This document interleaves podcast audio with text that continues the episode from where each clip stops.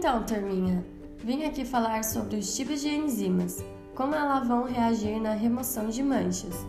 Eu vou ter quatro tipos de enzimas. A primeira que é a amilases, a segunda que é proteases, a terceira que é a lipases e a quarta que é a celulases.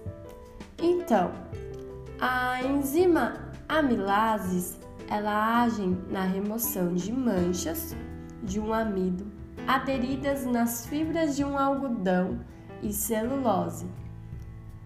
Além das aventuras das manchas de um amido que podem se ligar a outro tipo de manchas, geralmente as manchas de um amido formam um filme invisível que pode sofrer coloração por outras sujidades durante o processo de lavagem. Tornando-o visível, este filme só é degradado pela amilase, que reage especificamente sobre a espécie de cola que se aderem à mancha. A segunda, que é a protease, elas vão atuar, ela atuam sobre as manchas de proteína orgânica, tais como um exemplo, uns exemplos: grama, sangue e ovo.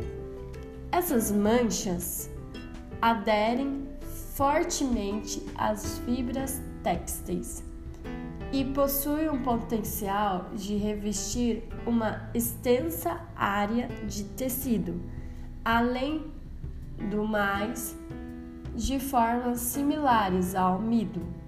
A proteína apresenta um aspecto de cola que vai que impede a remoção completa de um pigmento e sujidade da superfície do tecido por parte de detergente. As proteases elas agem, agem na degradação desse filme e na consequente liberação da mancha. A terceira, a lipase. Elas atuam na dissolução de óleos e gorduras. Quando essas sujidades são removidas completamente pelo detergente, ele criam também um filme no tecido que poten é, ela vai potencializar o aumento da mancha. Este problema pode ser evitado pelas ações da lipase. A quarta, as celulases, elas vão facilitar o processo da liberação de manchas, tendo em vista a propensão que as fibras celulósicas apresentam e atraem e aderem às manchas.